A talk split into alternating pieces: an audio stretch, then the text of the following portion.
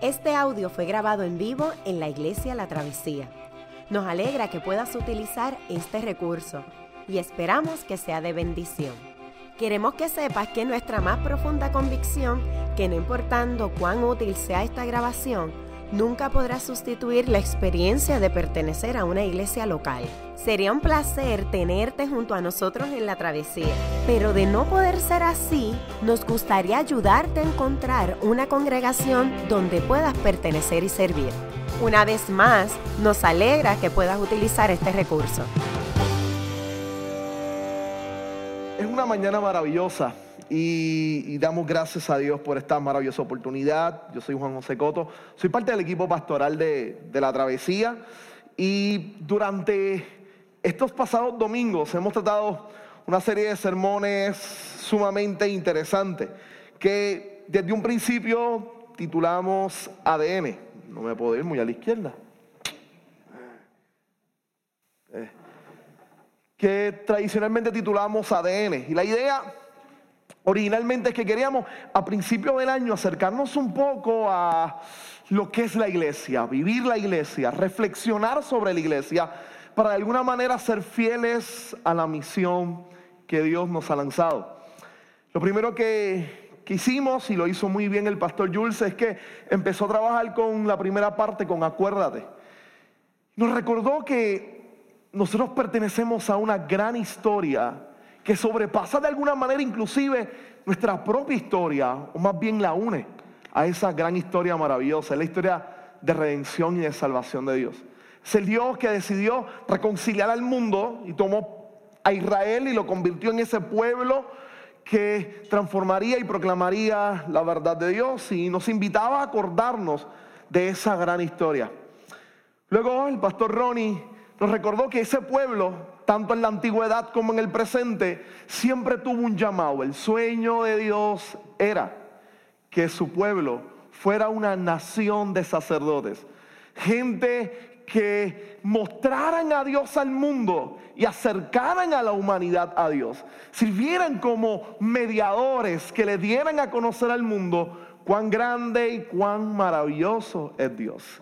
A mí me toca nombra. Y nombra tiene la intencionalidad entonces de explorar por un instante la misión de la iglesia y el llamado de la iglesia a proclamar el nombre del Señor, a anunciar el nombre de Jesucristo, a proclamar las buenas nuevas de salvación. Así que en esta mañana de alguna manera queremos exactamente explorar eso.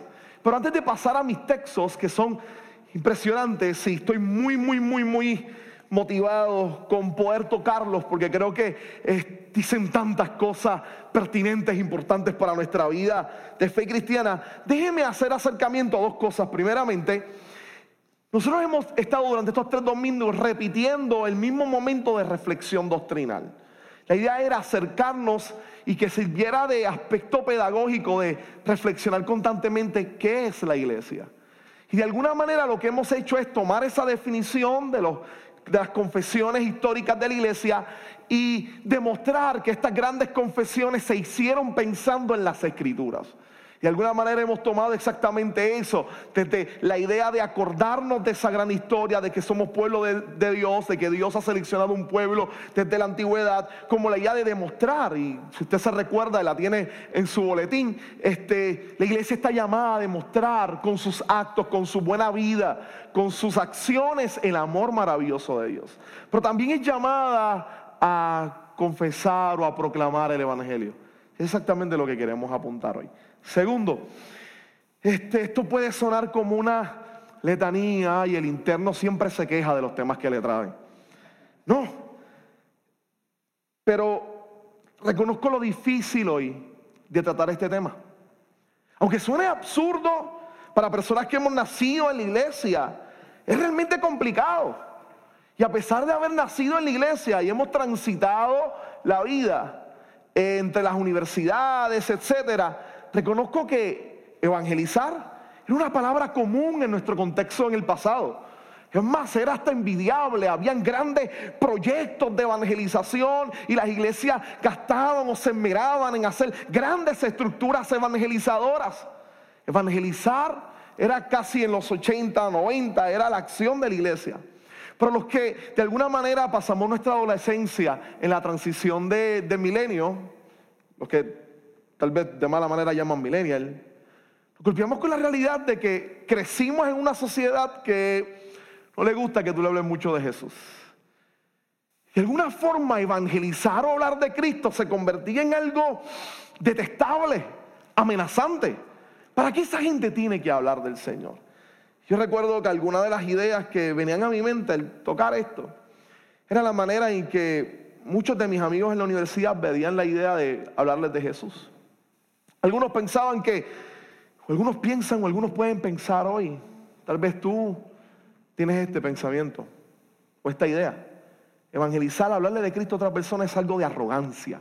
¿Por qué arrogante? Porque de alguna manera hablar de que Cristo es la verdad suena como que tú me vas a volver a traer el cuento de la gran verdad absoluta. Por lo tanto, estás partiendo de la premisa de que tú estás bien y yo estoy equivocado. ¿Quién eres tú moralmente para decir que mis sistemas de creencia están mal? Es arrogante. Otras personas pudieran pensar que cada vez que el cristianismo le da con compartir a Jesús, con hablar de Cristo, lo que está haciendo es imposición, está imponiendo su creencia, está imponiendo su manera de ver el mundo, quiere imponer la forma de ellos concebir todas las cosas. Algunos, algunos pudieran pensar que el compartir a Cristo, ser evangélico, ser parte de la misión del Evangelio, es, solo cabe en mentes totalitaristas en personas que quieren simplemente reproducir sus ideas y controlarnos a todos. Específicamente se ve esto como totalmente malo en un mundo que valora tanto la libertad de creencia, la libertad de opinión, la libertad del ser humano. Y el creyente o el cristianismo o el evangelio siempre se ve como una persona con una mente cuadrada, donde no le cabe capacidad de reflexionar sobre esas otras cosas y lo que quiere es simplemente controlarlo todo. Y desean llevarlo nuevamente a la época medieval. ¿Acaso no saben que ya pasamos por la ilustración? Que Nietzsche declaró que Dios ha muerto. Que el proyecto de la modernidad empezó a gritar y a hablar de que no necesitamos a Dios. Esta gente quiere volvernos nuevamente a la esclavitud del pensamiento y a cautivar la razón. Interesante. Porque tengo que reconocer algo aquí hoy. Nosotros tenemos algo de culpa con todas esas recriminaciones. ¿Sí?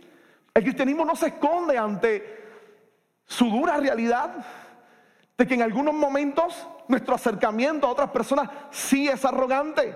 De que hay muchas personas que a la hora de proclamar su fe o hablar de su fe lo hacen con actitudes de arrogancia. Sí, somos culpables de eso. Es real. A veces en ciertos momentos en la historia del cristianismo la evangelización se ha convertido más en una imposición que en un proceso de reflexión y de proclamar el amor del Señor. Se ha convertido en algo de que tienes que creer y no lo cuestiones. Era el hecho de estudiar en la universidad y tocar la puerta de mi pastor, era mi vecino, era mi tío, y decirle, ¿sabes? Los profesores me dijeron esto, ¿qué yo puedo hacer con esta realidad? Y la típica idea es, ellos están confundidos no cuestiones a Dios ni la palabra. Eso nos saciaba la incertidumbre que había sido sembrada y que crecía en mi interior. Así que sí, a veces nos gusta imponer. Por otro lado, hay que aceptarlo. Hay momentos en la historia donde gobiernos cristianos fueron altamente totalitaristas. Sí, eso está en nuestra historia. Guerra de reconquista en España, cruzadas, etc. Es verdad. Es parte de eso. Pero lo que la iglesia ha confesado constantemente es que en los momentos históricos, en los lugares donde eso se ha dado, es cuando la iglesia se ha apartado de la reflexión del Evangelio, de conocer verdaderamente el amor de Dios y de ser fiel a la misión del Señor. Pero cuando la iglesia ha recobrado la convicción del Evangelio y ha decidido ser fiel a su misión, lo que ha ocurrido es todo lo contrario. Son movimientos de liberación de los esclavos, son movimientos de liberación de derechos civiles, son la creación de hospitales, es el surgimiento de, de solidaridad con los pobres como en América Latina, donde la iglesia ha recobrado el poder del Evangelio, se ha convertido en la sal de la tierra y en la luz del mundo. Créeme que a veces eso no se reconoce. Sin embargo, lo que también está detrás es la idea, piensa en un momento, es la idea de creer o de pensar que existe tal cosa como una objetividad en la cual nadie posee conocimiento impuesto por otra persona. Detrás de esto está la creencia de que el uso de la razón y del mundo secular nos brinda una vida sin imposición. Ah, no sé, no creo que eso sea tan real. Yo creo que las empresas y las compañías han utilizado los mismos argumentos de la religión, el construir una narrativa de esperanza, es sentarte en el cine y reírte con los anuncios de Sprite. Las cosas como son. De manera que cuando hablas con alguien y tú quieres decirle la verdad, tú le dices las cosas como son. Y aludes a Sprite. Y se han metido en la formación de tu pensamiento y de cómo tú ves la sociedad. Es el hecho de esos grandes anuncios de Coca-Cola que casi hasta nos hacen llorar. La idea de sentarte a ver el Super Bowl simplemente por los anuncios, a ver qué de extraordinario, histórico o narrativa extraordinaria nos presentan. Una narrativa que usualmente se analiza en los comerciales te brinda una necesidad, esta es la que tú tienes. Te brinda una solución dada por el producto y te dice que si la alcanzas vas a experimentar placer. Te vas a sentir bien. Inclusive tienen la capacidad de convertir a la gente en feligreses de su religión y en evangelistas arduos de la compañía. ¿O acaso no has estado en una discusión entre Microsoft y Apple? Eh. O entre Android y iPhone. Eh. Si eres gamer entre Xbox y PSP, ¿verdad que sí? Y no, no, no, no, el mío es mejor, mi consola es mejor, mi teléfono es mejor. No, no, no, mi computador es mejor. Microsoft coge virus, dime cuándo mi Apple se ha trancado. La misma retórica y empezamos de alguna manera nosotros, mentes seculares, a imponer nuestro criterio sobre el otro. Y ahí no lo vemos como nada negativo. Ahí no lo vemos como algo totalmente anticuado.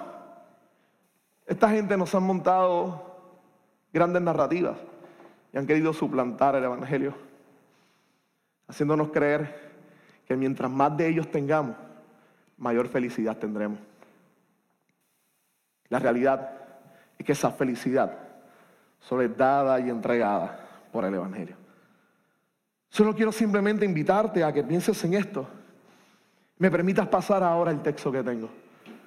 Porque yo creo que si entendemos correctamente el Evangelio nos daremos cuenta que, no es totalitarismo, que no es este ideal conspiratorio de que el cristianismo quiere reducir todo a casi el medievo, no. Que la realidad es que cuando te das cuenta de cuán bello, cuán transformador y cuán esperanzador es el Evangelio, lo compartirás con el mundo entero, porque no hay nada más glorioso que lo que el Evangelio ha hecho en nuestras vidas, o lo que puede hacer en tu vida. Y ante una realidad como esta, no vas a poder aguantar tu deseo de hablar y de proclamar a Cristo.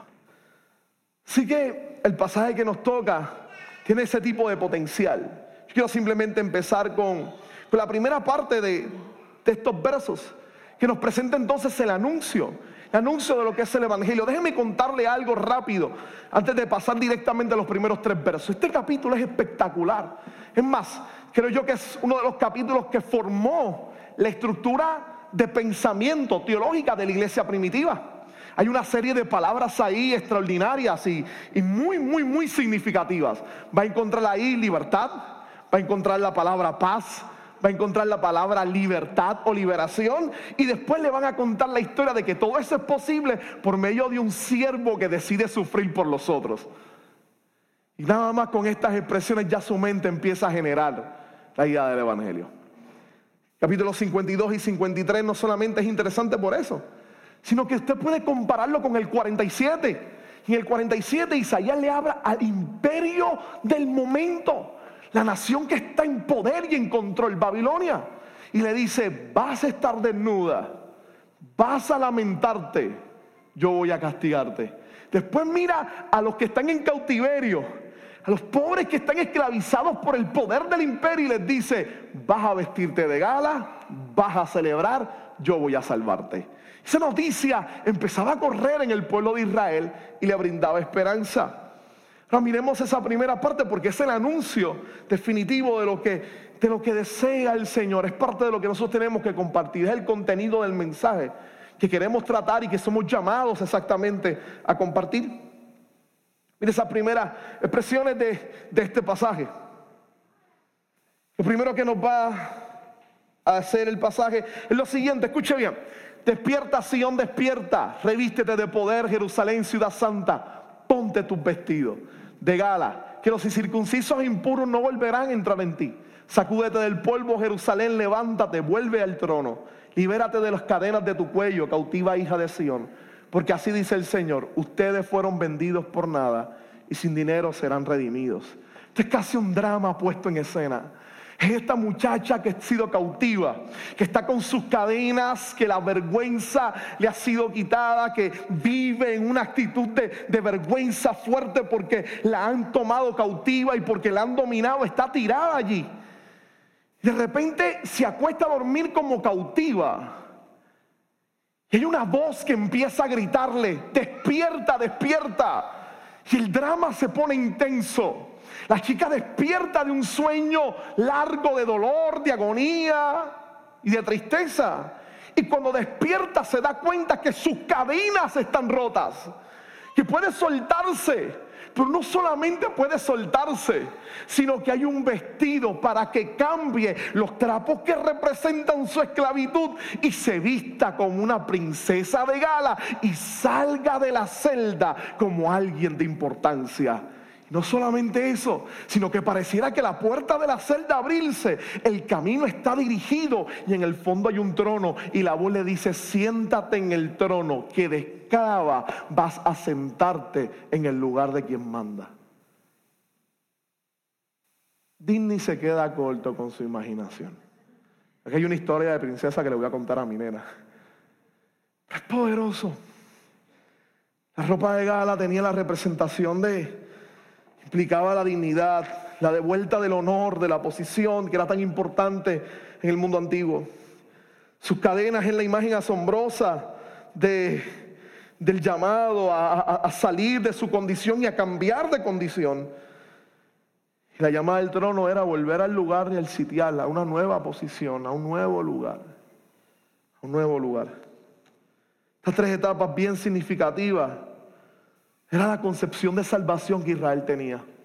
Dios, sálvame, era libértame, devuelve la dignidad de este pueblo y es que volvamos a nuestra tierra. Pero la iglesia primitiva miró esto, se dio cuenta que era una bomba extraordinaria. Tenía un potencial fuerte para explicar lo que era la salvación. Piénselo, que las ropas representan esencialmente la redención, era el cambio de dignidad era el cambio de lugar. Pero más todavía es que ese cambio no empieza porque ella decide escapar. Esta no es una escena de MacGyver. Esta no es una escena de una superhéroe. No es que va a sacar sus poderes y va a terminar solucionando el problema. No, es que la voz la despierta. Ella está dormida y hay una voz que le dice, yo he tomado todas las condiciones necesarias para que tú puedas levantarte y ser cambiada totalmente. Esa voz que la despierta, ¿acaso no es la voz de gracia del Señor? ¿No es Dios quien llama y que toca la puerta diciendo, diciendo, soy yo quien te despierta y hace lo que tú no podías hacer. Soy yo quien ordena tu vida. Soy yo quien te devuelve la dignidad que habías perdido. Soy yo quien te cambia y te da nueva vestidura. Soy yo quien transforma totalmente tu vida. Es literalmente una voz que penetra y que la despierta. Tú no viene de ella. Esto no es su capacidad para cambiar. No es su capacidad para cambiar. Díselo no hace sentido en nuestras experiencias.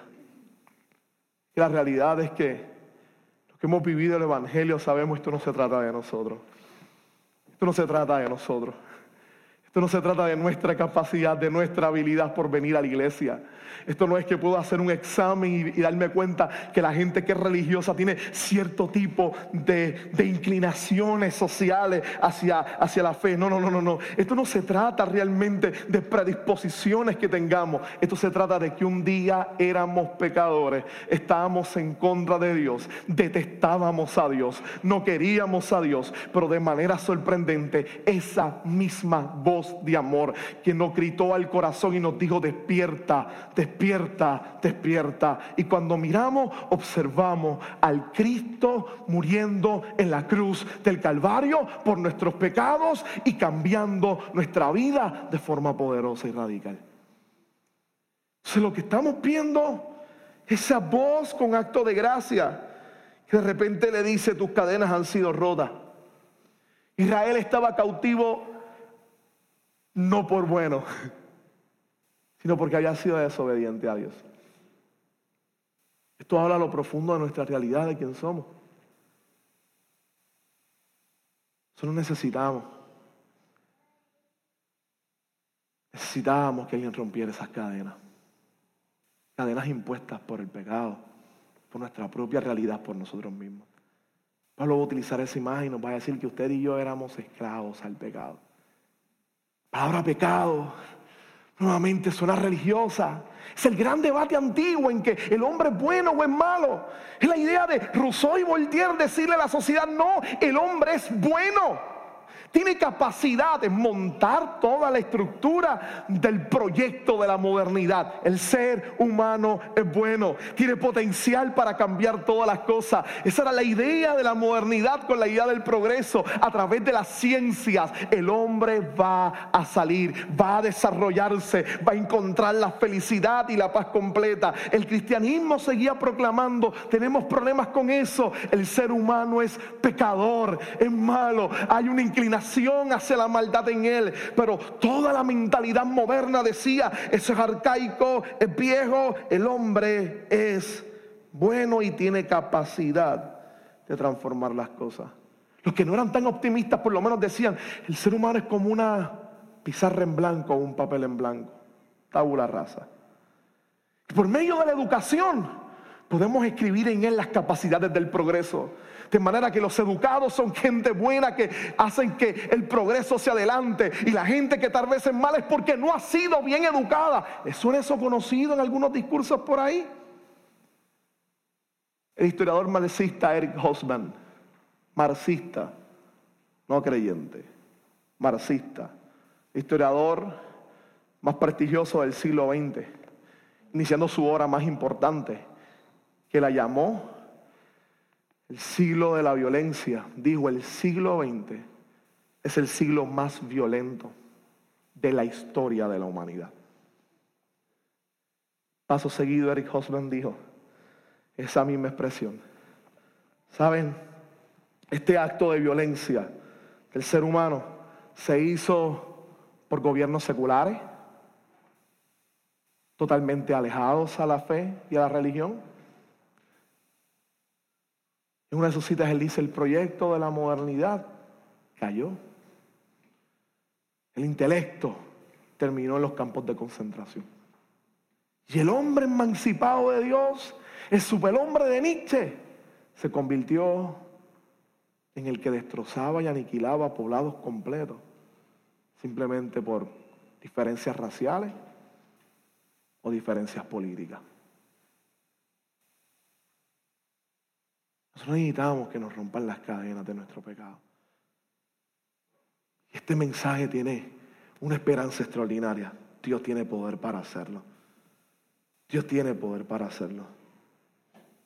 De manera que cuando yo reconozco que mis cadenas pueden ser rotas, yo no voy a vivir una fe privada, yo no voy a quedarme esto solamente para mí, yo quiero que otros compartan esa misma fe. Por eso el líder de la abolición de la esclavitud, William Wilberforce, dijo, la fe privada que no actúa ante el rostro de la opresión no es fe en su totalidad. Porque la fe cristiana, este mensaje de esperanza, el mensaje que el Dios creador decidió redimir a una, a, una, a una, creación rota y fracturada y decidió encarnarse, morir por nosotros en la cruz del Calvario para redimirnos, para acercar la humanidad a Dios, para cambiarla, para transformarla, para brindarle paz, para restaurar todas las cosas. Es el mensaje más glorioso que hay, sobre todo cuando nos damos cuenta que no éramos merecedores de eso que no nos merecíamos el hecho de que Dios muriera por nosotros, de que nosotros habíamos ofendido a Dios, sin embargo, Él decidió amarnos muriendo por nosotros en la cruz del Calvario. Y nos brinda la capacidad de ser transformados y reconciliados en Él. Una de las esperanzas más gloriosas y maravillosas del Evangelio. Ahí está Él para acordarnos sobre esa realidad se pone vestido, se le caen las cadenas. Tiene una nueva posición, no ganada por ella. La esclava es llamada a sentarse en el trono, porque el rey del trono decidió morir como esclavo en la cruz del Calvario. Es el que vivió una vida perfecta decidió morir la muerte que usted y yo merecíamos, para que usted y yo tengamos el beneficio de poder acercarnos a la gracia del Dios soberano y eterno, del Dios maravilloso. La llaman a levantarse, como si el drama fuera de tensión. Llamado y le dicen, vas a ser redimida, vas a ser redimida. Ustedes fueron vendidos por nada y sin dinero serán redimidos.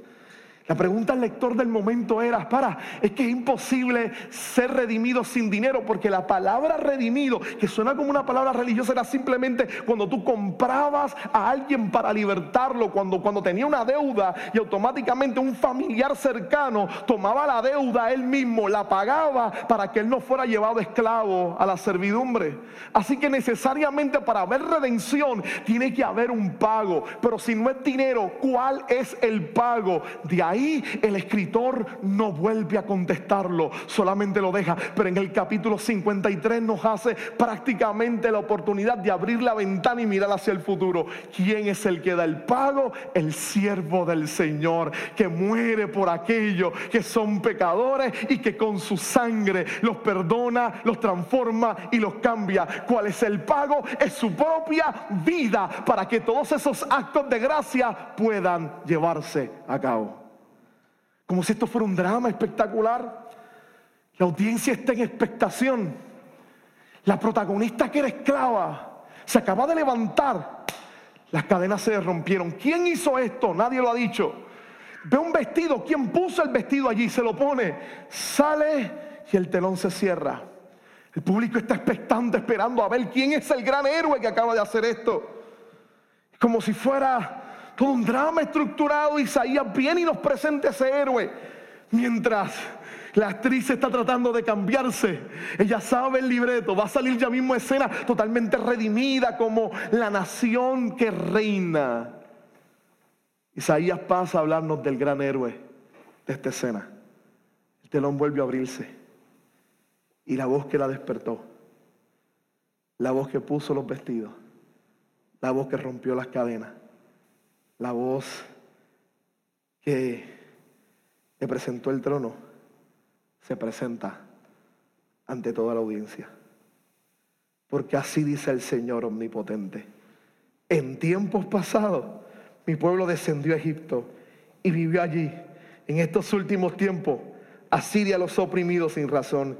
Y ahora afirma el Señor que estoy haciendo aquí sin motivo se han llevado a mi pueblo, sus gobernantes se mofan de él, no hay un solo momento en que mi nombre no sea blasfemado, por eso mi pueblo conocerá mi nombre.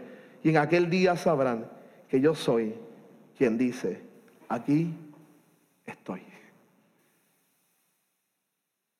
Toda la población empieza a darse cuenta quién es el héroe, quién es el ejecutante de tales bendiciones el que no está ausente, el que constantemente se hace presente, el que te dice, aquí estoy, Dios. Y en ese momento sale Se presenta con entera libertad a hablarnos del pasado. Vuelve nuevamente la historia. Les dice, acuérdense, acuérdense, yo soy el Dios que los saqué de Egipto. Yo los saqué de la esclavitud de este gran imperio. Yo soy el Salvador y haré un nuevo éxodo. Yo lo voy a transformar. Vuelve nuevamente y lo mira hacia el presente y le, dije, le dice, yo lo estoy haciendo, estoy obrando, yo estoy trabajando en su vida y mira hacia el futuro posteriormente. Le dice entonces al momento de mirar hacia el futuro, yo lo voy a hacer. Todo el mundo lo va a ver. Eso es lo grandioso del Evangelio. Eso es lo grandioso de la fe cristiana. Déjeme explicarlo en palabras de mi teóloga preferida. Tuvimos la oportunidad de mi esposa y yo estar en esa es la, la cueva, ayúdame por favor, de, de Oaxaca, el túnel de Oaxaca. Quedamos al frente, fuimos ahí a verlo, yo nunca lo había visto, había pasado por allí varias veces. Entonces, no habíamos entrado, yo pensaba que el túnel era más largo. Entonces mi mente rápidamente era, eso es oscuro, ¿quién rayos entra por ahí? Entonces, nos sentamos afuera y mi, esposa me dice, yo no voy a entrar, solamente voy al frente, nos tiramos una foto y dale. Yo estoy afuera, atrás para tirarle las fotos a ella. las nenas están caminando. Este, y ella entra y yo veo que sigue entrando, que sigue caminando, que sigue caminando. Y entonces me acerco más, le tiro la foto y le pregunto, ¿acaso tú no ibas a entrar? Me dijiste que no querías entrar porque tú entraste. ¿Por qué decidiste entrar exactamente? ahí cuando me habías dicho a mí que no lo ibas a hacer. Me dice, si tú ves el final desde el principio, te motivas a seguirlo. Yo saqué mi celular y gracias por la ilustración. Si tú ves el final desde el principio, te motiva a seguirlo. Piénselo. ¿No es exactamente eso lo que nos brinda el Evangelio? Es la confianza de que el Dios soberano de la historia, y esa es la grandeza de Dios, es el Dios que le dice a Israel, yo te saqué de Egipto, yo soy quien te está libertando y yo también lo voy a hacer en el futuro. La idea del Evangelio es tan poderosa porque exactamente implica eso, implica el Dios creador que decide redimir a toda su creación y a la raza humana, que muere en la cruz del Calvario, que llama a un pueblo para que viva en la fe y que le promete al mismo tiempo que un día Él regresará y cambiará todas las cosas para gloria y para honra de su nombre. Esto puede sonar para algunos oídos extraños. Aquí van los idealistas con sus pensamientos totalmente abstractos. Piénselo. Apple te dice, tú necesitas una buena computadora. Cómprame. La vas a usar ahora. Y los mejores la han usado en el pasado. Pero no se te va a meter el virus en el futuro. Y la vas a tener ahí. No. Todo el mercado se mueve a que mires la realidad de lo que va a hacer. La diferencia simplemente es a quien tú decides creer o qué narrativa tú le vas a prestar atención.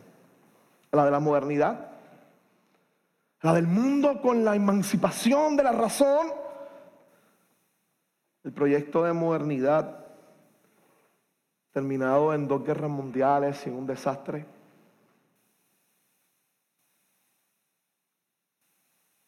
el Evangelio. El Dios que nos llama a proclamar. Al Dios que ama. Que desea restaurar todas las cosas. Que promete reinar con justicia y con verdad.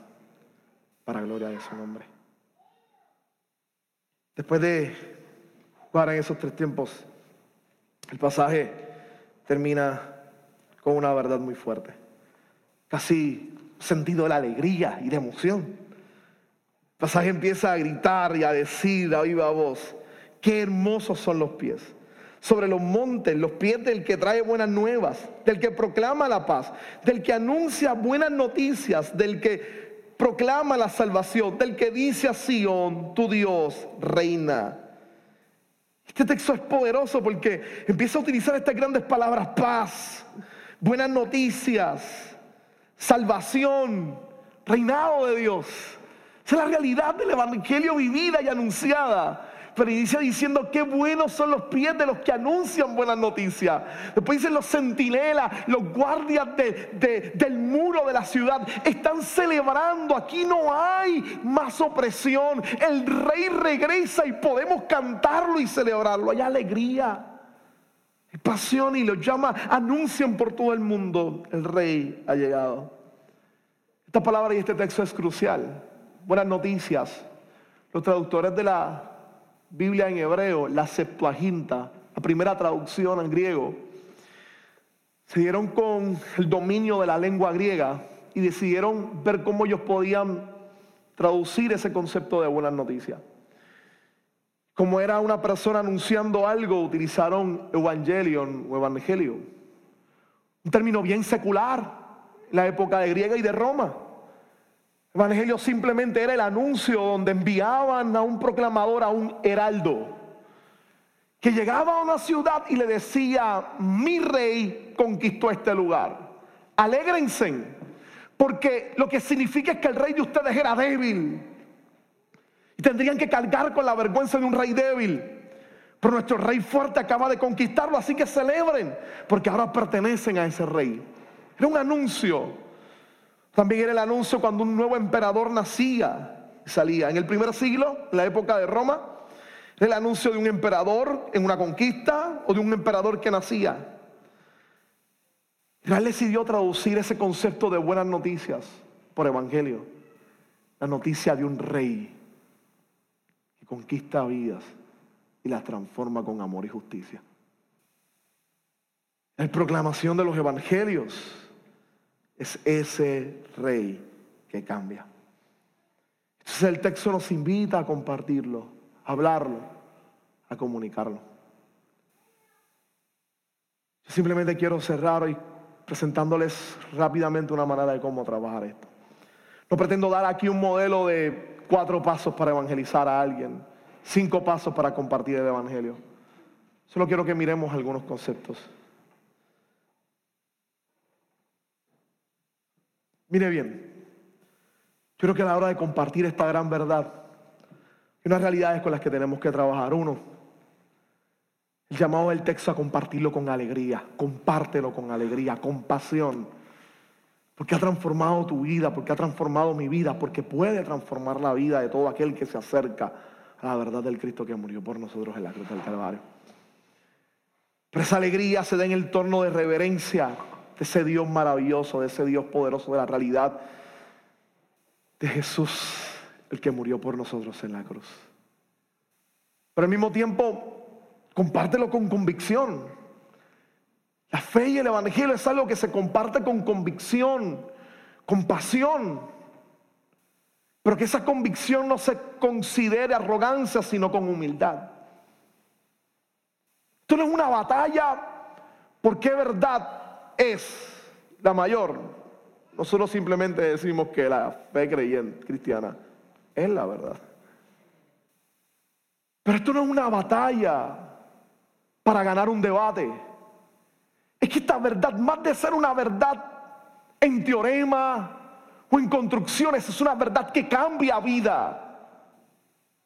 Y la capacidad de poder decirle a la gente cuán glorioso ha sido el Evangelio con tu vida. Poder dar a conocer nuestra historia, nuestra vulnerabilidad y cómo el Evangelio cubrió y transformó todo lo que somos. Hazlo con confianza. El heraldo no era un guerrero. El heraldo no era el soldado más famoso del pelotón, tal vez era el más débil, se dedicaba simplemente a dar anuncios públicos. Pero tal vez era el soldado más importante. Porque en sus manos no era su capacidad necesariamente de orador, aunque de seguro era valioso porque sabía leer. Lo que lo hacía valioso a él era lo que él llevaba en la mano. El anuncio del rey. El evangelio. Esto no tiene nada que ver con nosotros. No es que tú tengas grandes capacidades o pocas capacidades para compartir el Evangelio. Esto no es de evangelistas profesionales. La confianza es que esta es palabra del Señor. Y es Dios quien obra en las vidas. Yo puedo descansar. Que el Señor me manda simplemente a contar cuán bueno y cuán maravilloso es Él. Pero hazlo con dependencia. Recordando que esto, de nuevo, no es tu habilidad. Es la capacidad de Dios de transformar y cambiar a otro. Tú necesitas de Él. Hazlo con fraternidad. Yo te invito a que esto no se vea simplemente como una manera de querer simplemente que la gente piense igual que tú. No, no, no, no. Crea amistad. Produce espacios de hospitalidad. Crea ambiente de fraternidad. No estamos utilizando técnicas para poder engatusar y cambiar a la gente. No, no. Es que creemos firmemente que el amor del Evangelio es tan poderoso que la mejor manera de poder entenderlo es vivirlo, es conociendo. Y aquellos que hemos sido tocados y alcanzados por el amor de Dios, somos llamados entonces a amar a aquellos que necesitan ese amor. Maravilloso. Crea espacios de fraternidad, pero ojo, que esos espacios no sean solamente para convencer a la gente, sino que implica solidaridad. Evangelizar a una persona puede tardarse un año, dos años, tres años. Los misioneros en lugares no alcanzados nos dirán que tal vez diez años por una persona después de ganar tu amistad, pero te dirán que valió la pena. Y aun si la persona nunca da el paso, eres llamada a ser amigo. Que se den cuenta que la fe cristiana transforma nuestras vidas y nos capacita para ser los mejores amigos que otros puedan tener. La mejor manera de llevar el Evangelio. No es difícil. Simplemente cuenta esta gran historia. Dile a esa persona que esa gran historia te alcanzó y cuéntale la tuya. Y sea amigo. Brinde espacio y sé solidario. Camina con ellos. Y el resto, déjaselo a la gracia maravillosa del Espíritu Santo que yo te garantizo. Y hará lo que tú y yo no podemos hacer. Lo que hizo con nosotros. Cambiar nuestra vida para gloria de su nombre. ¿Qué tal si cierras los ojos y oramos? Vamos a orar. Vamos a orar. Señor, ante este gran llamado que puede abrumar nuestras vidas, ante este gran llamado que puede presentarse como un desafío en medio de una sociedad que reniega la fe, danos amor y esperanza para poder compartir con alegría el gozo del Evangelio, la grandeza del amor y de la gracia del Señor, y que el mundo entero pueda conocer cuán grande y cuán maravilloso eres. Permítenos ser fieles a la misión. Nuestro país lo necesita, el mundo lo necesita. Una iglesia que con humildad pero convicción no solamente hable, sino que demuestre el gran amor de Cristo en la cruz del Calvario. Que podamos demostrarlo, pero también hablarlo, comunicar cuán grande y poderoso eres tu Dios. Capacítanos para vencer nuestros miedos, nuestros temores, para poder hacer amistades solidarias y duraderas que puedan ser bendecidas con el regalo del Evangelio. Te pido que nos ayudes en esta encomienda a Dios. En el nombre de Jesús nos ponemos en tus manos. Amén, Señor. Qué bueno que pudiste escuchar esta grabación. ¿Qué tal si la compartes con otros? Recuerda que hay muchos más recursos en nuestra página latravesía.org, donde también puedes realizar un donativo. Dios te bendiga.